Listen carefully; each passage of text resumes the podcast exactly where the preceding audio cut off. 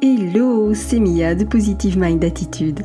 Après un parcours de plus de 4 ans et demi avant de connaître enfin les joies de la maternité, j'ai décidé d'associer mes compétences professionnelles de thérapeute à mon vécu personnel lié à l'infertilité et la PMA pour accompagner les femmes en désir d'enfant et leur permettre de reprendre le plein pouvoir sur leur fertilité. Si tu veux agir pour ne plus subir, tu es au bon endroit. Que tu sois suivi médicalement ou non, mes conseils te permettront d'avoir un autre regard sur ton parcours et d'adopter une approche globale pour mettre toutes les chances de ton côté. Ensemble, brisons le tabou de l'infertilité. Si tu connais une femme qui est concernée par le sujet, je t'invite à lui partager cet épisode. Maintenant, installe-toi confortablement et c'est parti pour l'épisode du jour. J'ai réellement sous-estimé les effets secondaires de la PMA. Avant de rentrer dans le vif du sujet, je tenais vraiment à remercier Joanne, Christelle, Aurélie, Elena, Tiffen pour leur adorable message sur le podcast. Vos retours me touchent énormément et m'encouragent à vous donner toujours encore plus de conseils. Donc un immense merci à vous. Euh, ça me fait vraiment très très très plaisir. Attaquons aujourd'hui euh, un sujet particulier, ce sont les, effets secondaires qui sont sous-estimés très souvent en PMA. En commençant à prendre des médicaments pour booster mes hormones, je me doutais bien qu'il y aurait quelques effets secondaires, évidemment, mais en toute transparence, je ne me suis pas posé plus de questions que ça. Après tout, c'était un peu comme la pilule, bon, dans le sens inverse, d'accord, euh, où finalement je trouvais normal à, cette époque eh bien, de la prendre, et puis euh, pendant tant d'années aussi, et sans me poser plus de questions parce que ça me paraissait être euh, la solution. Et donc j'ai évidemment commencé à prendre des médicaments sur les conseils de mon gynécologue, et bien avant de commencer la PMA d'ailleurs. Donc de fil en aiguille, finalement, les effets indésirables se sont fait sentir de façon ah, j'ai envie de dire presque sournoise, de manière à ce que je ne fasse pas directement le lien entre ce qui m'arrivait, ce que je ressentais, et finalement euh, les injections. Ou euh, même sans être des injections, mais en tout cas les traitements pris. Et c'est vrai que dans les effets indésirables, le premier qui pour moi était euh, le plus important, eh bien c'était directement les sautes d'humeur. Alors ok, bien sûr, tu vas me dire les sauts d'humeur, c'est quand même beaucoup lié euh, à la difficulté de ce parcours, bien sûr. Euh, mais ce qui se passe, c'est que passer à ce point-là du rire aux larmes et aussi rapidement, c'était bien lié à des hormones qui étaient surboostées. Et ces sautes d'humeur, alors oui, ça a des conséquences évidemment directement euh, à titre personnel parce que c'est pas agréable de se sentir euh, ballotté comme ça d'une émotion à l'autre et c'est très incompréhensible.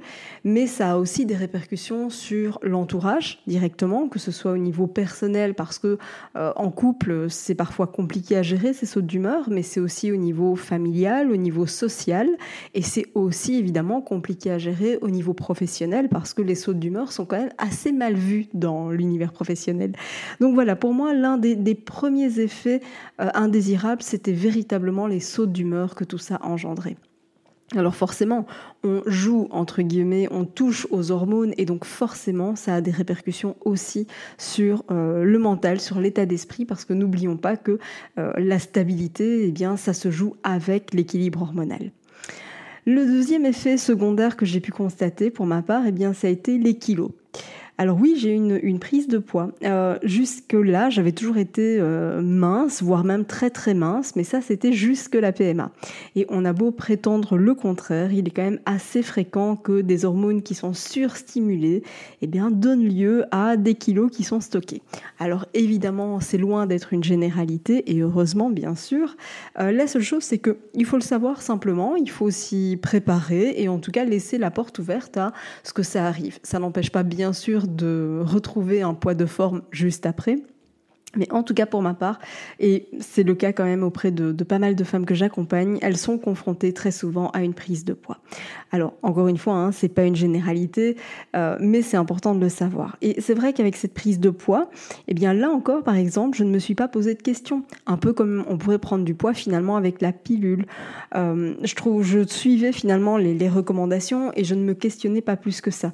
Alors on est d'accord qu'avec le recul, les choses seraient évidemment totalement différente, comme ça l'a d'ailleurs été euh, depuis pour beaucoup d'autres euh, situations. Euh, je ne dis pas bien sûr que je ne prendrai plus du tout de médicaments, mais très sincèrement, j'en discuterai vraiment davantage avec les médecins et surtout je m'informerai bien mieux sur les effets secondaires et surtout sur la façon de soutenir et d'accompagner mon corps dans cette, cette période-là. Il existe de nombreuses pistes pour le faire, que ce soit à travers l'alimentation, les compléments alimentaires, les médecines douces et, encore plein d'autres choses. Et d'ailleurs, à ce sujet, J'en profite aussi quand même pour rappeler de ne jamais faire d'autoprescription parce que ça peut véritablement s'avérer contre-productif et ça peut même interagir avec les traitements que tu prends. Donc par pitié, on ne joue pas aux apprentis chimistes. Je sais que sur Internet, on peut trouver de tout.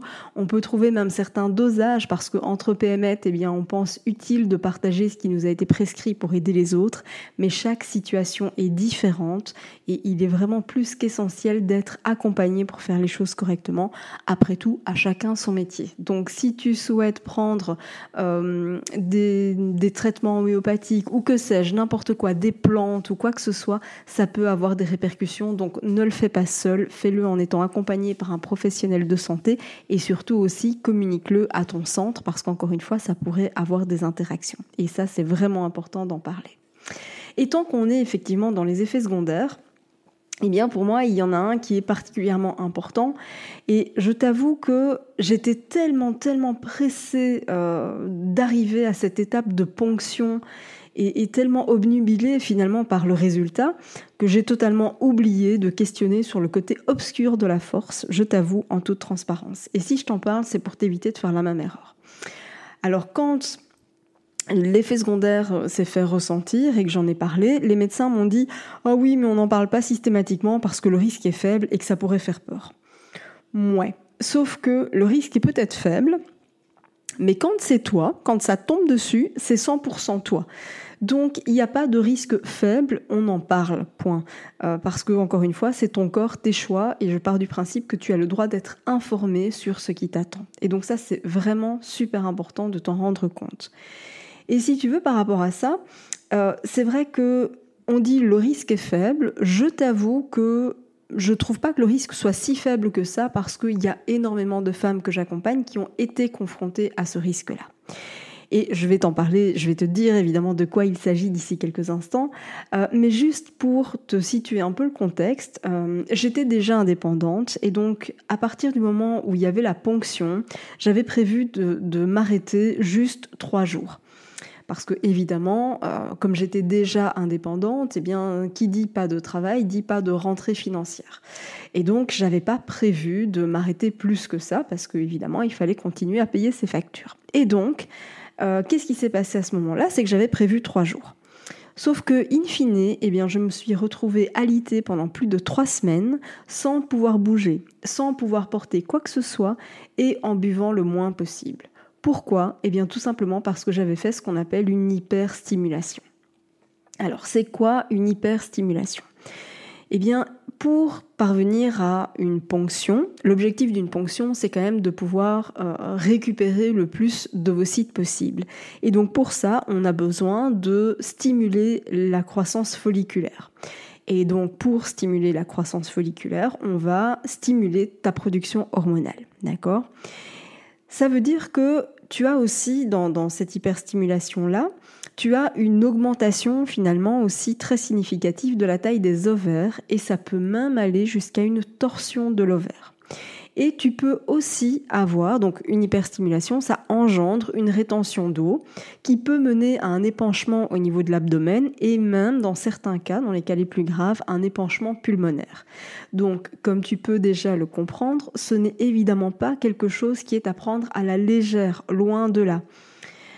S'il y a des risques à plusieurs niveaux, il y a des risques au niveau euh, des risques veineux, il y a des risques de phlébite, il y a des risques d'embolie pulmonaire, d'insuffisance rénale et j'en passe.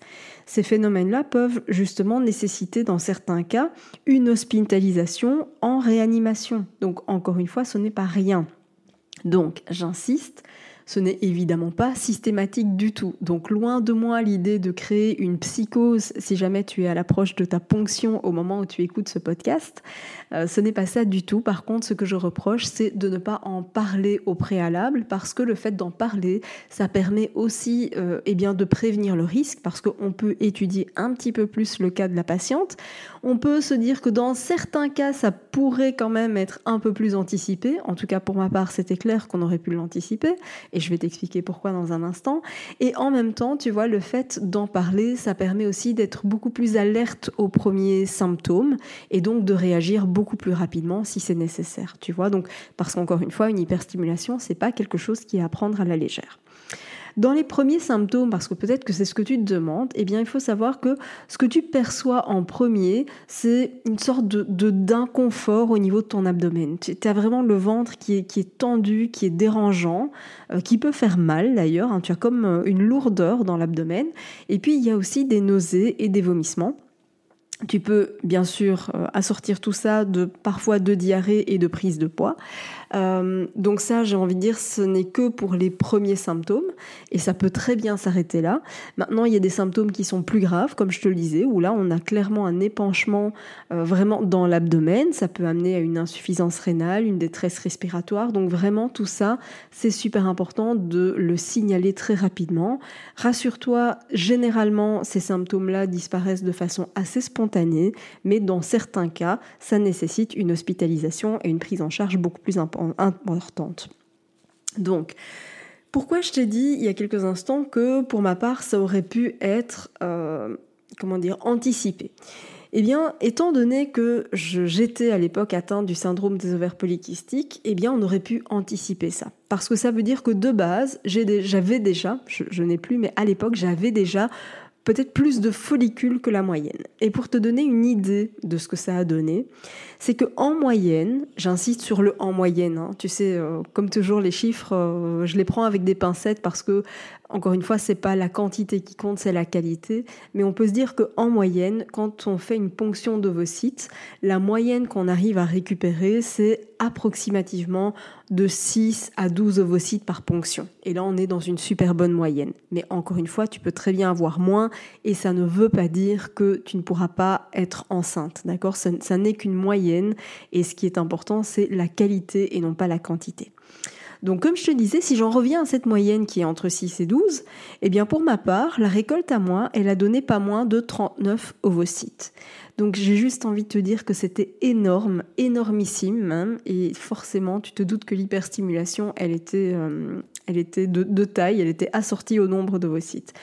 Donc tu vois, pour moi, ça, étant donné que j'avais le syndrome des ovaires polykystiques, c'est quelque chose qu'on aurait vraiment pu anticiper, et ça m'aurait évité d'en passer par tout ça ou en tout cas d'être prévenu que ce risque euh, pouvait exister et d'y être plus sensible, beaucoup plus alerte, euh, plutôt que de vouloir jouer euh, les durs en disant non non mais ça va je gère je gère ben en fait non non il y avait vraiment un problème et, c'était plus à moi de gérer mais il fallait vraiment bien un suivi médical. Donc tu vois tout ça pour te dire que c'est vrai que si les traitements font intégralement partie du parcours de PMA et de, de façon plus générale euh, des essais bébés parce qu'encore une fois même sans être en PMA tu peux avoir des stimulations hormonales mais surtout il est vraiment plus que nécessaire de poser les bonnes questions et d'oser aussi euh, remettre les choses en question, d'avoir une approche bien plus globale, parce que c'est ça qui est important, euh, d'avoir une approche globale finalement de sa fertilité, et j'en reparlerai encore très prochainement euh, dans un prochain épisode. Merci d'avoir écouté cet épisode jusqu'au bout.